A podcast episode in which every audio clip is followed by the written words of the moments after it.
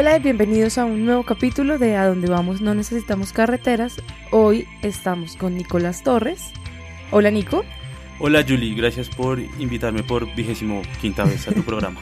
Y bueno, en realidad el que nos invita es Sebastián, que lastimosamente no puede estar hoy por cosas, asuntos laborales. Laborales, se fue a viajar ese desgraciado. Ojalá le dé dengue. No mentiras, eh, te extrañamos Sebastián. Bueno, eh, este capítulo es el que enmarca una serie de episodios sobre terror, películas de terror, cine y terror. Ya más adelante les iremos especificando eh, las diferencias. Y particularmente hoy quisiéramos empezar con películas de este género tan poco explorado en el cine colombiano. O al menos eso es lo que se cree. Pues yo quisiera empezar con una típica canción que se empieza a volver famosa a finales de, los, del año en general, y es esta. Llegó octubre con su alegría, mes de parranda y animación. Si es octubre, ¿verdad? Pues bueno, ese es, ese es el mes que más me interesa. Es que es lindo porque ese mes eh, se da licencia para todas las personas que tenemos o llevamos un pequeño asesino en serie, un pequeño satanista dentro, que tenemos pequeñas obsesiones con la sangre, con el miedo, pero pues que por cosas de la vida nos tocó ser gente de bien, estudiosa, pues, eh, o podcastera. Eso, no, eso, eso es como Claro. gente de mal. Pero bueno, en fin, es el mes que, tiene, que da la licencia para que podamos hablar de las películas de terror, de esos impulsos carnales que, todos tenemos en alguna faceta. Entonces sí, como lo acabaste de decir, Julie, pues hoy tenemos un programa y vamos a hablar de el terror a la colombiana. El, el, el susto criollo. Sí, claro. Y de Eh, paso, pues ahí les vamos botando películas para que se inspiren y cambien y no todo va a ser la casa de papel este año. Invéntese disfraces más interesantes. Sí, sí, yo creo que las próximas películas que hayan así de posconflicto, pues lindo, que sean de los campesinos y el perdón y todo. Pero, hombre, también se pueden contar historias bien interesantes en lo siniestro y macabro. Muajajaja. Listo, pero entonces antes de entrar en materia, sería interesante hacer una pequeña aclaración entre de dónde viene la palabra terror y de dónde viene la palabra horror, porque normalmente se confunde mucho. Es como cuando dicen que una película es un drama. Prácticamente el 90% de la producción cinematográfica es un drama. Esas son la- Y ahí esa- se queda. La culpa de eso son las, eh, los teatros, las, las salas, porque Mm. todo lo encasillan como en tres grupos grandes, ¿no?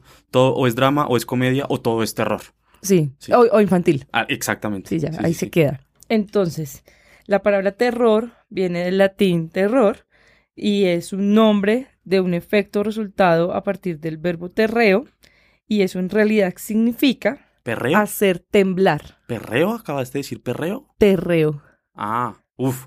Ya. Yo sé que estás intentando, pero no, no, no. Ah, bueno, es terreo. Listo, gracias. Y eh, el origen de, esta, de este verbo es hacer temblar. Entonces, en principio, el terror es un temblor. Mientras que el horror eh, mm, tiene su, su, su significado en hacer que los pelos se pongan de punta. Van muy de la mano, pero pues tiene ahí sus variantes y durante el capítulo les voy a hacer también aclaraciones de todas las subcategorías dentro del terror y todas las subcategorías dentro del horror. Bueno, yo tenía una noción un poco más sencilla de qué es el terror y el horror. Y es que el terror asusta y el horror es morboso. Pero bueno, eso sería bien interesante que lo podamos discutir alrededor de este mes que pues tenemos eh, grandes programas sobre todos estos géneros fantásticos. El programa de hoy, creo que empezamos con eso porque aquí en A Donde Vamos no necesitamos carreteras. Nos gusta mucho el poder incentivar las producciones colombianas y que la gente colombiana o de otras latitudes se anime a ver qué contenidos se, se hacen aquí y para este programa pues eh, qué películas de terror, horror, ciencia ficción eh, se han hecho en Colombia. Entonces, em, ¿qué te parece, Julie, si, si partimos este programa en dos? Ujú. como podemos hablar un poco del ayer de las películas, un poco del, de, de la historia de lo que ha pasado a mediados del siglo XX. Y los antecedentes que nos dejaron esas películas también. Ajá. Y, y una segunda parte que sea, digamos, el presente, o, o por lo menos este siglo XXI, eh, como la modernidad o la posmodernidad Ujú. eh, en las películas de, de, de, de terror y horror, ¿te parece? Pues empecemos. Listo. Con esa división. Listo, perfecto. Bueno, yo me voy a encargar de la nostalgia. Porque, porque en un país como Colombia, donde hay una historia violenta, donde han ocurrido muchísimas uh, masacres, digamos, en términos un poco um, políticamente incorrectos, hay muchísimo material para poder sacar historias, porque Colombia no tiene tantos contenidos de, de terror. ¿Qué creerías tuyo? ¿Que porque de pronto no...? Pues yo pienso que es algo de lo que todavía no somos capaces de hablar. Como un tabú. Sí, como que la catarsis no ha pasado. Ok. Entonces, eh, sí hay un tabú. Yo creo que mencionar el conflicto sigue siendo algo que indispone, y más ahorita con esta transición donde vimos la luz al final del túnel. Y en realidad lo que parece que, pare que está pasando es que hay un espectro al final del túnel. Que sigue, que sigue otro túnel. Sigue otro túnel, sí. Esto es una línea ahí que no termina. Pero esa es, esa es mi percepción, como de que nos da miedo hablar sobre, sobre nuestras propias, nuestros propios monstruos.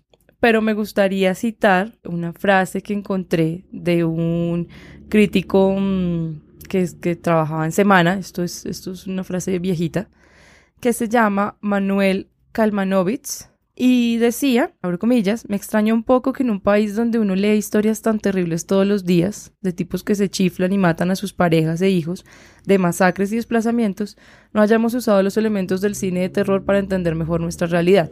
En general, este género no tiene un peso muy grande en el cine colombiano, quizás por lo pequeño del mercado local. Es básicamente eso, como que no tenemos mil historias que podíamos llevar a la pantalla, pero todavía no estamos listos para hacerlo. Era como cuando hablábamos de la, en, el capítulo sobre presidentes, que todavía no estábamos listos para hacer una película sobre Uribe. Claro, pero digamos que eh, veo un futuro más cercano que de pronto se puede hablar de películas eh, sobre política, pero el terror aún lo veo tristemente, porque soy un gran admirador de ese tipo de películas y las películas de género y ve, eh, siento que pues en Colombia poco se, se, va a poder evidenciar o va a ser un proceso muy lento. Ojalá, ojalá esté equivocado. Pero sí, gracias a, a esa cita es curioso porque, pues, digamos, eh, países como Estados Unidos que tienen unos atentados un poco esporádicos, no es un gran conflicto nacional general, pero sí saben explotar, digamos, en cinematográficamente o artísticamente o en el, en el ámbito del entretenimiento esas historias. Eh, yo creo que Pero también... yo antes de compararme con la industria cinematográfica estadounidense, sea, me parece que más allá de cualquier conflicto eh, político o social uh -huh. que tenga Estados Unidos, Estados Unidos, hay un capitalismo encima de eso. Entonces, más allá de hablar de esa comparación con la industria, me gustaría más bien que nos comparáramos en sentido Latinoamérica, donde México, Chile, Argentina sí han dado ese paso de usar sus propios monstruos eh, en el cine. A eso iba, a eso iba. México es un país que uno tiene que aprender mucho sobre películas porque hacen películas de todo tipo, dramas y terror y el santo contra los lobos y el santo contra los zombies, eh, o sea, tienen muchísima producción. Es verdad, ya iba bajando un poquito después de Estados Unidos, pero sin embargo hay cosas de que podemos hablar y, eso es lo interesante porque creo que se cultiva que hay un germen del interés por las películas de terror en cualquier país, en mayor o en menor escala. Eh, para este caso, eh, vamos a comenzar eh, hablando, sí, ahora sí, de, de, del pasado o um, todo el proceso que, que, hemos tenido que pasar para de pronto tener las producciones de ahorita, de ahorita que son mucho más eh, establecidas y mucho más robustas. Va a comenzar, no es en orden cronológico, es, una, es un orden como del que más alejado está al que de pronto es el más emblemático de culto. La primera persona es un guionista que se llama Julio Jiménez. Julio Jiménez, esto es poco conocido para nosotros millennials, pero muy posiblemente si ustedes hablan con sus papás. padres y sus tías y sus abuelas, va a decir Julio Jiménez, ese man es como el, el Gaitán, el que escribió Betty la Fea, sí. el libretista por excelencia de la televisión colombiana. Porque empiezo con él. A, a Julio Jiménez, Julio, sí, Julio Jiménez, Julio Jaramillo, lo estaba confundiendo con el cantante ecuatoriano.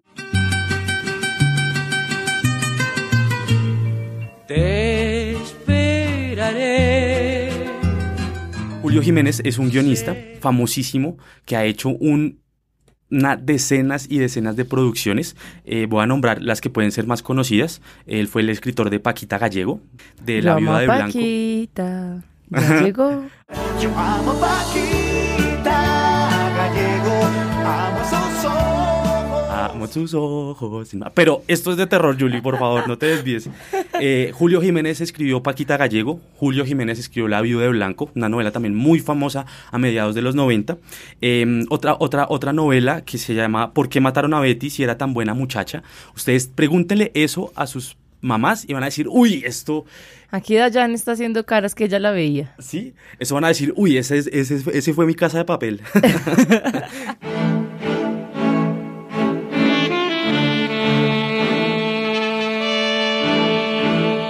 Y de, las producciones por las que yo lo meto, y es la primera persona que anuncio, son por dos producciones en las cuales él literalmente la sacó del estadio. La primera es eh, una serie que se llama, una novela que se llama La Abuela, que es, estuvo eh, todo un año, entre el 79 y el 80 en la televisión nacional. Eh, la abuela era protagonizada por Teresa Gutiérrez. Teresa Gutiérrez, quien de pronto no la identifica, es la mamá de el que hizo de Pedro en Pedro el Escamoso, ¿no? Es un ejemplo de la actuación en Colombia. Comenzó a actuar en la telenovela La Perla en 1971. Alcanzó el éxito con La Abuela como Brígida de Paredes. Luego esta historia se adaptó al cine. Aléjense de mí. Mi desayuno. Siguieron muchos éxitos, entre ellos Los Cuervos, Lola Calamidades con Noria Rodríguez de Julio Jiménez. En los 90 Sangre de Lobos con Humberto Dorado, dos abuelos entrañables. Sigue Señor Isabel con Judy Enríquez y libreto de Bernardo Romero Pereiro. En el inútil Doña Lucy junto a Julián Arango y Víctor Mayarín. Ay, no, por Dios, pero no sea burro, hombre. Siéntese, mamá. En Los Reyes Doña Flor, la madre de Beto Reyes y de Laisa, una mujer astuta que se intrometía en la vida de sus hijos. Y ella... Pero una falta de respeto que no sepan quién es Teresa Gutiérrez. Bueno, Yo no veo televisión colombiana. Es muy posible, es muy posible. Sigamos. Pero bueno, eh, con La Abuela eh, fue una serie que tuvo muchísimo éxito y que era un personaje... Bueno, no era siniestro. Eh, a Julio Jiménez, antes que nada, la frase que él siempre lo, lo ponían es, eh, Julio Jiménez es como el Hitchcock colombiano, es como el escritor por excelencia. Se va hacia el suspenso. Del también. suspenso, por eso estoy empezando desde allá. No es terror, eh, sangre, monstruos, no, no es nada paranormal, son cosas que pueden ocurrir, lo cual a veces puede ser más miedoso aún. Claro, no deja de salirse de, del, del gran, de la gran etiqueta de terror porque igual es un suceso que tiene una explicación racional. De todos modos, el, El suspenso. El, el suspenso siempre es como una no- noción primaria, un primer impulso. De pronto el terror lo puede potencializar más, pero igual que se quede en esa tensión de suspenso también es algo muy interesante. Y de la, de la obra por la que yo voy a hablar de él, él no es de cine, él se dedicó principalmente a la televisión colombiana, es eh, con Los Cuervos.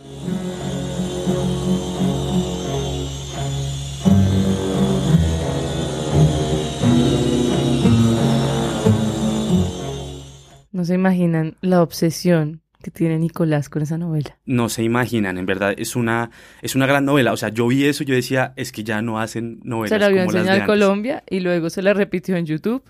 Y ahora quiere que la volvamos a ver. Es, es, es una, es, una, es, una, es, una, es una muy buena novela, en verdad. Bueno, Los Cuervos es una historia que ocurre desde el 84, que fue eh, em, emitida del año 84 hasta el año 86, eh, y trata sobre la familia Los Olmedo. Eh, y la familia Los Olmedo son una gente pudiente, que tiene una casa enorme, y el suspenso gira alrededor que la familia se rompe, y cada uno coge su lado y empiezan a haber conflictos por dinero, conflictos por intereses, hay una chica que se mete a una especie de secta, o sea, la familia se, se vuelve fractal eh, en muchos lados y a la casa entra y salen personas eh, como si fueran cuervos. Es que es impresionante, en verdad, em, tanta tensión que se puede que se puede ver en esa novela e incluso en, la- en- incluso en, lo- en cada capítulo sí en esa en esa en esa novela también estuvo Teresa Gutiérrez estuvo Delfina Guido eh, incluso estuvo Miguel Barón Norida Rodríguez. también. Norida Rodríguez, estuvo Miguel Barón y tan Miguel chiquitico, Barón, tenía sí. 14 años ese hombre. Eh, y es, una, es un referente importantísimo, además porque estos fueron de los primeros procesos que las novelas empezaron como a exportarse. Entonces, en México intentaron hacer una versión de esta de los cuervos, de los cuervos, desafortunadamente no tuvo el mismo éxito que acá. Pero, sin embargo, Julio Jiménez es un referente, en verdad. Las novelas de él, incluso hasta Pasión de Gavilanes, sí tienen una trama muy interesante. Yo Mm. creo que eh, Gaitán, el escritor de Betty la Fea, muchas veces se ha referido que su piedra angular ha sido Julio Jiménez. Y es un personaje también muy interesante porque él está muy alejado siempre del medio. Él solamente se decía escribir. Ahorita, además, pues el hombre, su actividad laboral empezó desde el 77. Ya, debe tener sus buenos años. Sí, ya creo que ya quiere, dejémoslo descansar en paz, pero pues afortunadamente sus trabajos aún se consiguen, recomendadísimos principalmente para este tema de, de suspenso, eh, Los Cuervos, es una gran serie. Te vi tan extraño cuando estabas conversando con mi hijo Damián. Pero no eras tú, era otro ser monstruoso, desfigurado. Y esa ave negra, esa horrible ave negra detrás de ti, cobijándote con sus alas. Eh, pero bueno, eh, me voy a acercar un poquito más eh, con otro referente. Eh, este sí puede estar acercándose un poquito más a lo que podemos concebir como terror. Y es, pues es obviamente el grupo de Cali. Eh, concretamente, concretamente, pues con, con Carlos Mayolo y con Y Luis, Luis Ospina. Ospina. Luis Ospina, Sí. desde luego. Pero creo que me parece que la figura para términos de terror es, Es más Mayolo. es más Carlos Mayolo, ¿cierto? Mm, Eh. Carlos Mayolo, pues él hizo una adaptación de, de un cuento de Álvaro Mutis. Carlos llama- Mayolo fue también el de Azúcar, o sea, mucha gente que no lo conoce en su faceta Hollywood cine independiente, sino que lo conoció por la tele. Sí. Pues él también hizo tele. Igual para, esa- para esa época, eh, si quería uno vivir de este medio, pues trabajar en la televisión y de vez en cuando Claro. hacer películas. Pero pues puntualmente con eh, La mansión de Araucaima, que es pues un- el título es homónimo del cuento de Álvaro Mutis, es una película del 86 en las cuales pues eh, está la actuación de Vicky Hernández, Vicky Hernández que ahí, de- ahí se ve muy joven, hasta muy guapa por cierto, y a, a partir de eso, digamos que si uno quisiera, o si nos podemos dar la licencia, crea la le- un nuevo subgénero que es el dichoso eh, trópico, goti- eh, trópico gotical. no, el, el dichoso gótico. Nicolás está inventando aquí un nuevo género de, de Sí, esto- metal. un- sí. No, no, no. em, el género se llama eh, gótico tropical. Esto es en- en casi en palabras de Mayolo. Y lo que él decía es que lo que logró con la mansión de Araucaima es lograr una tensión eh, y, y- y un terror y un miedo a la muerte y, a la- y a la- al encierro tan fuerte como si hubiera ocurrido en Londres o algo así, porque es que todas las historias de terror parecen que ocurren en, ocurren en sitios fríos, ¿no? Todo es como en el castillo de Rumania, eh, en la penumbra de Londres, no, entonces él traslada esas historias esas tensiones a pues a, a, a nuestro piso térmico, pues, y de ahí es que le, le dice el gótico tropical. Entonces, pues, para que vean la mansión de Araucaima, eh, que es muy interesante, es una historia fascinante. Son, son personas que por X o Y motivo entran a la, a, la mansión de Araucaima, que es una finca, eh, y nunca pueden salir. Nunca, nunca pueden salir y se quedan ahí. Es una cosa impresionante. También como Casaloma en Los Cuervos. Como Casaloma en Los Toda Cuervos. la familia eh, se aleja, pero siempre hay algo que lo hace volver a Casaloma. Claro, la diferencia aquí con la mansión de Araucaima es que ellos físicamente no pueden salir de, la, de, de- de- de este lugar. Eh, y bueno, pues también con la película eh, Pura Sangre, que es de Luis Ospina, eh, también es como una noción de gótico tropical, como, como poder vampirizar los personajes. Si mal no Además que la de Luis Espina es la que está como enmarcada en la dictadura de Rojas Pinilla. Exacto. eh, eh, que ese, es, ese fue un gran y un importante primer paso de lo que no estamos siendo capaces de hacer ahora. claro. Y, Fue, atreverse a hablar de nuestra política, de nuestros monstruos del conflicto. Ahí pues no podíamos en- enmarcarlo en conflicto, pero pues Rojas Pinilla igual sí era para tenerle miedo. No, y no, sol- no solamente, no solamente de Rojas Pinilla, eh, sino, sino también todas las implicaciones. Yo creo que puede ser más crítico con los procesos que ocurrieron con el Frente Nacional. Pero bueno, no nos vamos a poner tan políticos. Ustedes van a ver la película y cuando la vean se van a dar cuenta que pueden haber unos pequeños acercamientos y que no son literales. O sea, están como un poquito por los lados porque pues la historia se centra como, como en esta tensión. Entonces, eh, nada, recomendados en la gente de Cali. Si usted es amigo, amante del cine, yo creo que ya ha pasado por eso, pero vuélvales a ver una, una repasadita.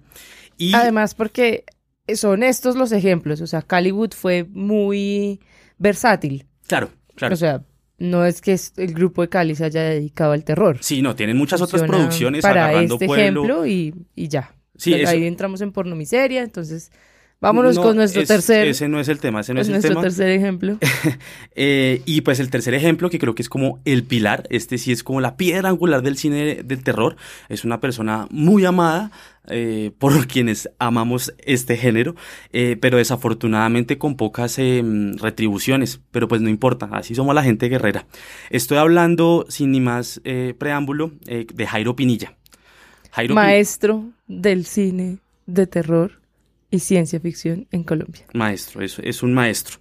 Jairo Pinilla nace un 21 de agosto de 1944 en Cali. O sea, ¿qué, qué signo es? Agosto, Leo. Sí. Es Leo. Bueno, Pero el 21 alcanza a ser Leo. Uy, toca ya verle la carta astral al, al hombre, a ver qué es.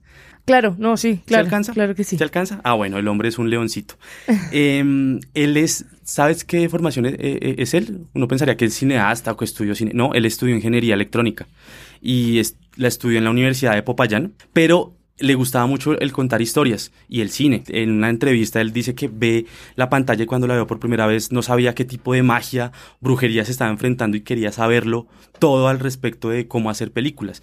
Entonces, una de las cosas muy valiosas de este hombre es que se valió del empirismo. Él no es de formación cineasta, artista, nada, sino por voluntad propia y gusto propio, empezó a meterse en este cuento de las películas. Se metió tanto en este cuento de las películas que fue a México.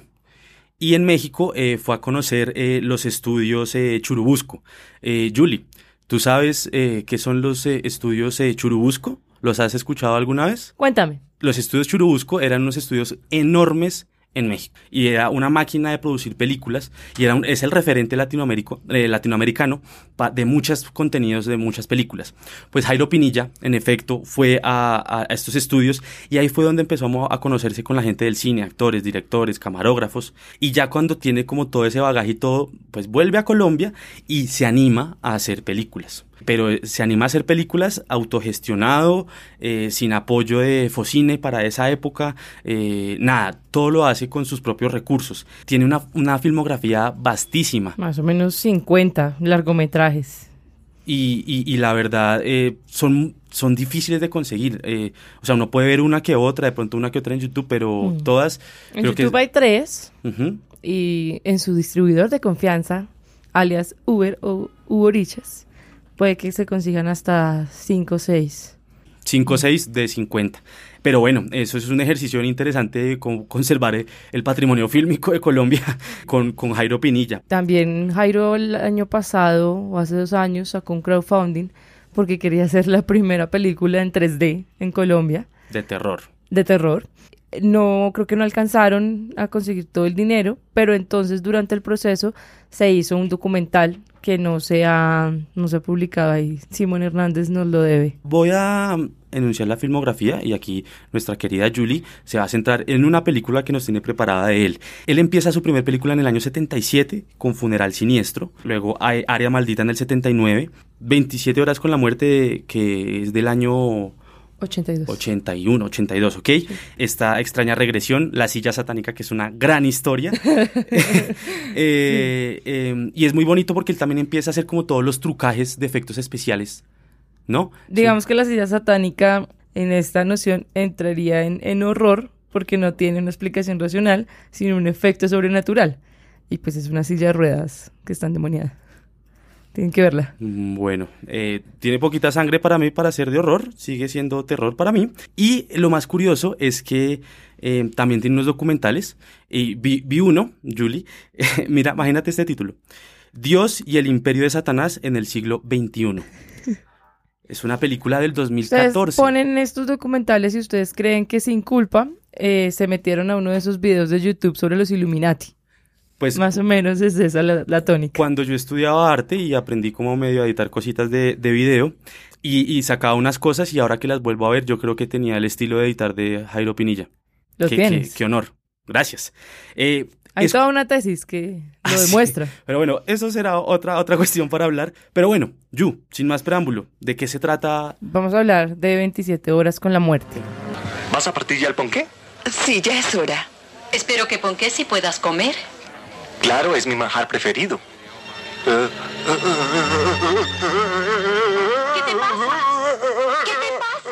Esa es, sí, es del 82. Es una historia sobre una, un hombre oportunista. Bueno, va a intentarlo 140 caracteres y después me extiendo. Uy, primera vez que lo hace.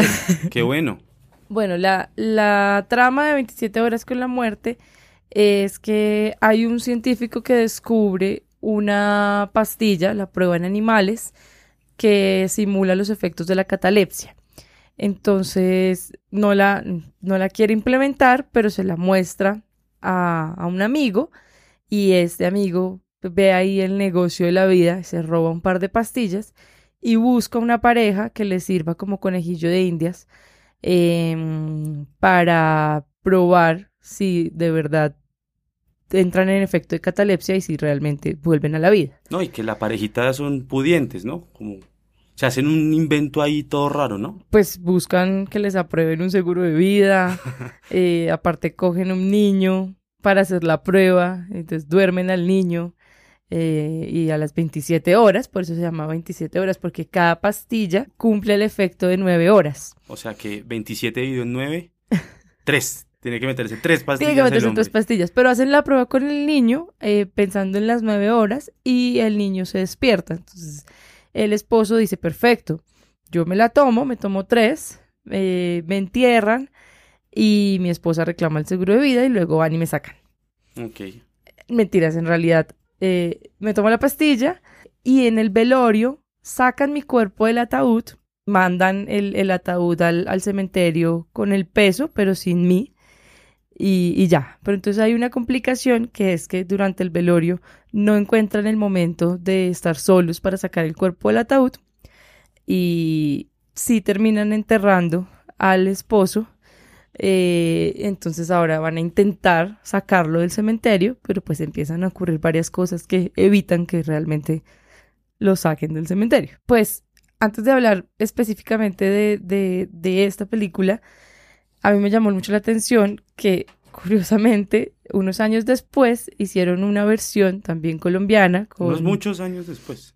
En el 2000, en el 2008. Y aparte que el, los actores, pues es, es, de Diego Trujillo y Marcela Carvajal. Y esta película era La Pócima, que tiene básicamente la misma trama, lo que les acabo de contar. Muchas variaciones, no hay científico, bueno, es un poquito más sencilla, pero prácticamente con el mismo desenlace. Entonces, aquí lo curioso de la película, no solamente sobre los recursos, pues la recursividad de, Pinilla, de vemos un montón de, de, escenas, como por ejemplo la escena del cementerio, cuando van poniendo esos elementos, como cuando van poniendo cada ladrillo y, y todo el mundo está muy nervioso y como enfoque a las caras, porque hay como que gente que sospecha que preciso les aprobaran un seguro de vida un, días antes de la muerte. Entonces todo el mundo se mira y cada vez que ponen el ladrillo unas tomas como si se viera desde la parte de adentro de la, del osario. Cosas que realmente eran, eran unos, o sea, falsear el cine en una época, pues en el 82. Recursos muy interesantes eh, cinematográficamente hablando. La historia es buenísima, además, a mí la historia me parece muy buena, como esta idea de, de la catalepsia. Yo me acuerdo que cuando, cuando vi la, la pócima, porque vi primero la pócima antes de ver esta, eh, mi papá me, me hacía un chiste que era que además de enterrarlo a uno con una caja de fósforos, para cuando uno se despertara pudiera ver, deberían enterrarlo con un celular. En esta época estábamos en época de 1100. Y entonces yo le, le, decía, pero si se te descarga el celular no te sirve de nada. O sea, porque mi papá me decía, entonces tú me llamas y me dices que ya te despertaste, yo voy y te saco. Y me decía, pues fácil, le pides eh, al, al, vecino que te preste el, el enchufe, que te, que te, pase corriente. Entonces se me quedó como esa historia de la pócima y haberla visto eh, en, sus, en sus, como una versión inicial que no hay ningún pues no hay mucha información como de que diga que la pócima está inspirada en. Yo creo que simplemente bueno, se la cogieron. Pero sí, no hay, no, no hay que. Pero creo que no hay duda. Sí, no, o sea, no, no hay que saber de nada para saber que se copiaron directamente sí. 27 horas con la, eh, con la muerte. Sí, claro. Bueno, lo interesante de, de, de esta película, en general de Jairo Pinilla, me parece que es su trucaje. Eh, es decir, cómo los recursos él los emplea para recordar en una época que no hay Premiere, no hay After Effects, no hay Nuke, no hay programas digitales, cómo hacer unas, em, cómo hacer una silla levitar o correr, eh, o cómo generar tensiones. Entonces yo creo que el, el plus que tiene Jairo Pinilla es que además sin tener una mm, fundamentación, eh, o sea, hacerlo totalmente empírico, em, yo creo que sus trucajes en, en escenotecnia, pues, eh, y el montaje que él usa en las películas, porque cuando hay momentos que es de terror, hace unos close-ups bas- bárbaros y, y digamos, si hay cinco personas, los, los, en- los encierra en esos close-ups cinco veces, un, dos, tres, cuatro, cinco, o sea, entonces crea un ritmo tensionante. Y, y, y eso Yo creo que es un principio de observación. O sea, yo creo que él, él vio la fórmula en otras películas y, y no tuvo que ponerla en práctica como académicamente hablando, sino que de una se lanzó a hacer las, sus propias películas y copió todos esos elementos del cine de terror. No, no podría decir sí gringo, pero los tiene bastantes. Por ejemplo, una de las escenas finales es que la esposa que no fue a, a sacar de, del ataúd a, a su marido, se queda sola en la casa y empieza a escuchar. O sea, es que ya se vuelve todos los clichés, pero todos los clichés realizados de una manera como tan tan simbólica que alcanza a dar miedo, como que uno siente se va a abrir la puerta y las cosas desaparecen y las cosas se elevan y suena y, y el armario y se prende la luz y se apaga la luz y o sea todo lo que normalmente en No. el cine de terror y, y es que crea la- esa, esa sensación de suspenso. Y es que la genialidad del hombre no solamente está en eso, sino que las historias las crea él. ¿Sí? De pronto cuando uno vaya a ver las películas, por esto es un poco tan amado eh, como en la, en la parte de culto, underground y no como en lo oficial, es porque claro, si uno juzga las películas como por la fotografía, el guion, pues eh, hombre, él grababa las películas con de pronto lo que era más barato para la época, que era de pronto 8 o 16 milímetros, no sé si alcanzó a 35, la verdad, Eh, y, los guiones pues eran muy sencillos, también un poco como corresponde a los diálogos y a los guiones de esa época, entonces es, es muy formal, es como, hola Catalina, ven, no, sí Gerardo, o bueno, como se llaman los personajes. Y además sí, que eh, lo que lo hablé con alguien que me dijo como ninguno de los personajes parece colombiano, como que uno se siente en una eh, tragicomedia mexicana, como no sé, como como un lenguaje corporal y una voz como impuesta, muy de aposta. O sea, uno no siente que esté viendo una película colombiana Pero- eh, en, en, en, en la voz Pero- del actor. Pero así ocurre, así ocurre con las producciones de televisión y cine de la época De la en todo lado. sí. O sea, eh, ustedes van a ver los cuervos, eh, ustedes se van a dar cuenta que no tienen este lenguaje tan naturalizado, porque ahorita como que en la actuación está muy de moda que se tiene que hablar muy fresco y muy colombiano. Pero sí antes había como una manera de poner la voz y más formal. Y también tiene una cosa muy linda, la verdad. Yo no, no lo desprecio, me parecería lindo que vuelva a existir esa propuesta, pues no que se quede, pero pues que siga. Y obviamente esta película lo tiene. Y además que eso es una época, es una época en la que pues la moral colombiana estaba más arraigada aún, o sea, éramos más morrongos de lo que ya somos ahora, ¿sí? Entonces, eh, obviamente él se va a curar en salud con mostrar tetas o, Claro. o- o con decir groserías o algo así. Entonces, como que tiene que hacer la película en unos marcos que ya están establecidos por la por la sociedad en ese momento.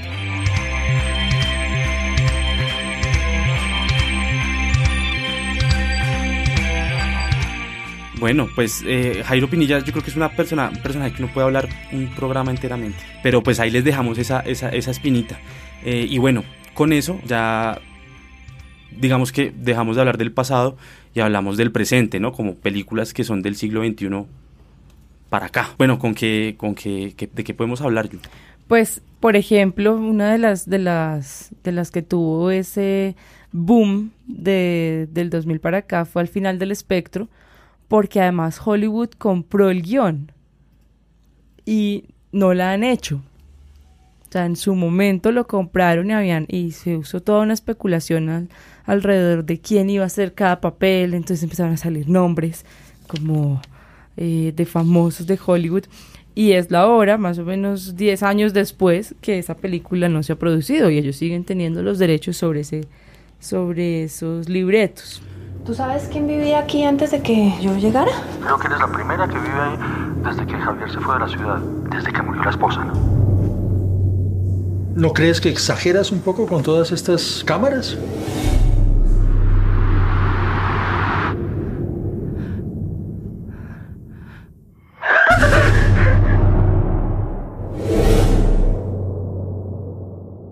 Eh, al final del espectro tenemos también, pues como en un lado menos comercial, la figura de Johnny Hendrix con Saudó, que, que en realidad es una película que no debería estar, bueno, que, que tiene un terror un poco más indígena, como que cogió principios de, de, de brujería y de hechizos y de, y de tradiciones, entonces él empieza a tener pesadillas, el protagonista empieza a tener pesadillas eh, sobre un, como unas brujas o unas hechiceras que, que fueron esclavas en, en Saudó, que es como una región, no sé si ficticia. ¿Saudó existe? No, es una región fic No sé. ficticia del Chocó. Y como que la maldición, volvemos a esto de no dejar que uno salga de su origen, hace que todos los que estuvieron en Saudó tengan que volver. Entonces a él lo empiezan a perseguir estos, estas fanta- estos fantasmas en sus sueños. Pero eso se va como más hacia la brujería y la hechicería. Bueno, eh, yo creo que las películas de terror y de ciencia ficción y, y de género de Colombia en el siglo XXI se caracterizan porque, bueno, ya tienen el, lo abarcan dentro de lo digital, lo cual de pronto puede ser mucho más cómodo grabar algunas cosas. También Colombia como país empieza a tener muchas mejores alianzas en términos de coproducción y por eso es que da cosas como al final del espectro, que así como grosso modo es la historia de una mujer que se encierra en su apartamento y por estar encerrada en su apartamento empiezan a sucederle cosas. Johnny Hendrix Ines- Inestrosa de la película que estabas hablando, eh, Yu, em, sí, es, es una ficción. Em, no, no, no es tan encaminada a lo indígena, o por lo menos esa no fue, no, no fue mi percepción, porque pues son habitantes de ese sector y la parte que dices de brujería hechicerías, más como que tiene unos incre- incretismos como de candomblé, como de santería, obviamente con unas libertades que pues obviamente eh, el director desea. Y sin embargo, Johnny Hendrix Sinestrosa eh, es, un, es un director que no, en general los directores que, o sea, eh, que se animan a hacer una película de terror no es como que se, se vayan por esa línea, por lo menos aquí en Colombia. Ese es también otro diferenciador con Jairo Pinilla, que la mayoría de películas, o si no todas, son como dentro de este, enmarcadas dentro de este gran ámbito. Porque Johnny Hendrix In- Inestrosa, pues eh, empezó con una película animada que se llama Anina, eh, después hizo Chocó, eh, Chocó que es una, es una historia totalmente distinta, está Saudó y pues ahorita la última película que sacó, que espero que la hayan visto, muy bonita por cierto, es Candelaria. Igual que Caliwood. O sea, tuvo un momento de su cinematografía donde exploró el género. Por gusto, pero no, no se queda, no pero se queda en no ese. es un director Ajá. que se vaya a convertir en un director de culto de terror en unos años. Eh, Muy posiblemente, y espero que eso pueda ser, es de pronto con este director eh, Jaime Osorio. ¿no? Ese sí puede irse encaminando Puede para irse ese lado. encaminando porque hasta, hasta lo que yo conozco, las producciones que Jaime Osorio ha hecho, todas han ido encaminadas como hacia el terror. La ópera prima de, de, de Jaime Osorio fue El Páramo.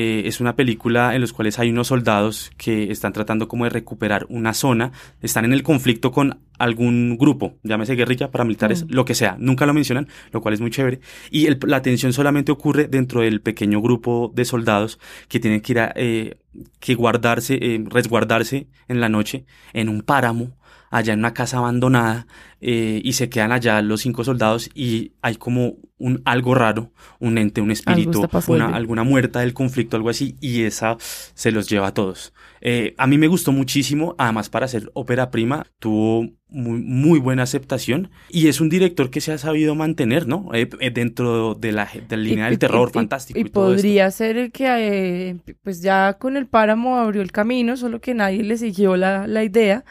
Pero pues ahí volvemos. Él se atreve a hablar de un terror a raíz de una guerra, que Y- no es un terror, o sea, se le mete lo sobrenatural, pero está en el marco de una guerra de carne y hueso.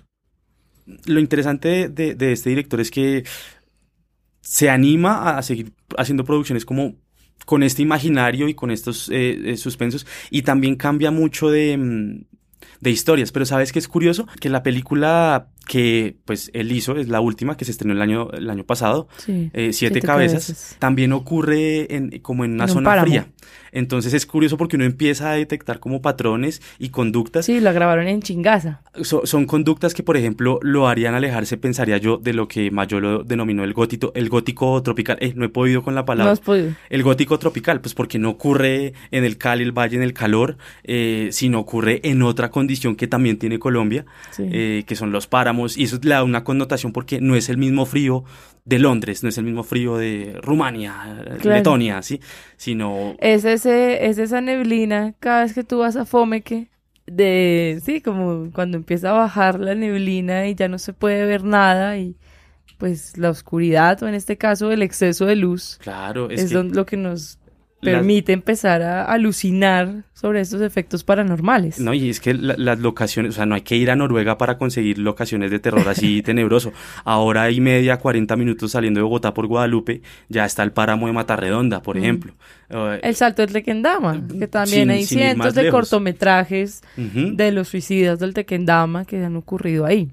Pero, pero bueno, digamos, volviendo a, a- a Jaime Osorio, con siete cabezas, eh, por cierto, eh, siete cabezas eh, va a estar o estuvo eh, En Sitges. en el Festival de Sitges. Es el festival de cine terror y fantástico que más acogida tiene. Es un, es un honor que esa película esté ahí. Y siete Y más cabezas. que eso, mayor acogida, pues es el más importante, el más relevante en el género. Sí, porque hay otros que son mucho más locales. Pero bueno, siete cabezas. A mí, con siete a mí me sigue gustando un poquito más el páramo, aunque considero que siete cabezas es una muy buena propuesta. Pero le faltó algo. Sí, eh, el final. Digamos que en Siete Cabezas empieza como una investigación de unos biólogos que se va porque están pasando cosas raras, entonces les dicen, Como una mortandad de animales. sí, se están muriendo muchos animales, entonces, bueno, ¿será que cambió algo, algo del ambiente? O sea, todo se, se, se ampara en un contexto científico, pero cuando ellos llegan ya al sitio a, entender qué es lo que está pasando, se dan cuenta pues que hay una, una ligera eh, sensación de, efecto paranormal que, que ronda ese páramo. Eh, es como algo que está enfundado en una profecía donde justamente una mujer iba a llegar en esa fecha a ese lugar y esa mujer iba a ser la que podía darle vida al siguiente anticristo. ¡Anticristo! Hasta ahí la trama es buena. eh, hay el personaje principal, pues es la persona que los recibe. Es quien los recibe, es como el, el que cuida la zona. Pero particularmente es una persona un poco extraña que merodea en la noche, que como que algo pasa ahí con ese personaje. Finalmente sí es alrededor de él eh, el efecto paranormal, pero el final se queda corto. Pues Y ahí, véanla. sí, Véanla, hasta, hasta- ahí se las dejamos. Hay una cosa que ya que estabas, te adelantaste un poquito y es algo con, lo, con lo que quería cerrar y son los festivales de género, de cine fantástico y de terror. Eh, claro, hablamos Sitges, hablamos de Locarno, hablamos de, o sea, hay infinidad. Eh, pero pues en Colombia eh, hay o hubo, porque la verdad no sé qué ha pasado con ellos, es el Festival de Cine Terror y Fantástico Cinema Zombie. Eh, yo no sé si me van a escuchar, pero si me escuchan, Rodrigo Duarte, Pablo Marín, por favor, sigan, Sigan. sigan haciendo ese festival. Yo les puedo trabajar gratis. No dejen morir ese gran eh, proyecto, eh, porque Cinema Zombie, así se escribe con doble Z, Cinema Zombie, era el festival eh, donde recopilaban todas estas producciones creativas, fantásticas, de terror, todas estas cuestiones que lo comercial no, no permite. Y es que es otra cosa también que hay que hablar a la, a la industria, y es que la industria, los grandes, las grandes productoras se interesan por unas historias, yo sé que pueden ser más comerciales, pero el terror también puede ser potencialmente muy comercial, y yo no sé por qué no lo explotan, y sería muy interesante que fuera un poquito, un poquito más grande. De hecho, pues Jaime Osorio ahorita va a hacer una producción para eh, Netflix, Netflix, HBO. Alguna de las dos. Alguna de esas La del. Amazonas. Y va a ser una serie como de terror. Esperemos que sea bueno y que sea un salto para que haya cine de terror pues creciendo en, el país. Eh, bueno, Cinema Zombie, ojalá existiera porque fue un- una etapa como de seis años, eh, donde anualmente, finalizando octubre o noviembre, siempre ponían películas y había un enfoque desde lo colombiano, lo latinoamericano, siempre había una curaduría como en especial, eh, y siempre eran cosas rarísimas y peculiares y era era una joya, era un deleite ver, o sea, los estrenos de, de, de- de Cinema Zombie eran en el Teatro Pussycat, que es el cine porno de la séptima Grandes con 24. estrenos. Grandes estrenos eh, en un gran teatro con muchos espermatozoides regados en el piso. Eh, pero que bueno, ojalá eh, también haya cabida dentro del cine bello underground en Colombia, pues porque es lindo que haya un auge y creo que lo hay, como Ciro, Guerra, Jack Tulemont, etc. Perfecto. Pero chévere que también se mantenga como el AM también viviendo Mm. eh, y, y- y- haya como un paralelo para que se puedan hacer producciones creativas, porque eso es lo chévere del cine B, que son muy recursivas con lo que hay y, y con lo que se tiene. Bueno, gente linda, gente bella, sin escuchas. eh, esto es, apenas un barrido de lo que queremos mostrarle eh, del, ci- del cine y el terror a la colombiana, ¿no? Pasamos por Julio Jiménez, Jairo Pinilla, Luis Ospina, Carlos Mayolo, Hendrix Sinestrosa, Jaime Osorio. eh, hablamos de la intención de festivales de género como Cinema Zombie. Eh, ya es cuestión de ustedes, pues, escucharnos, seguir viendo más películas y, pues, claro, también apoyar la sangre, el horror y el susto, que eso también es válido. Y hay muchas más ahí en cola, sin resquicio, La cara oculta, que igual era coproducción y fue buena. Gran suspenso. eh, Eh, sí.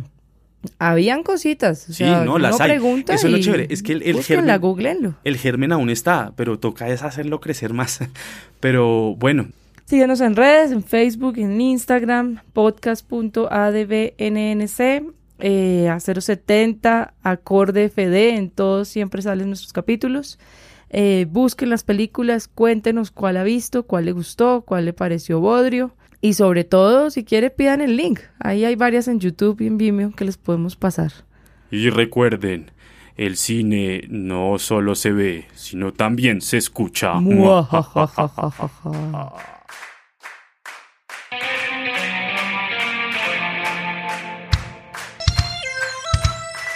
A donde vamos no necesitamos carreteras es un podcast de 070 Podcast en colaboración con Acorde FD. Es producido por sus anfitriones Julie Fajardo, Nicolás Torres y Sebastián Payán. Cuenta con el diseño de María Elvira Espinosa, la música es compuesta por Gabriela Navas y la dirección y edición general son de Sebastián Payán. No olviden suscribirse al canal de 070 Podcast disponible en iTunes Podcast, SoundCloud, Acorde FD, Spotify y Google Podcast. Muchas gracias.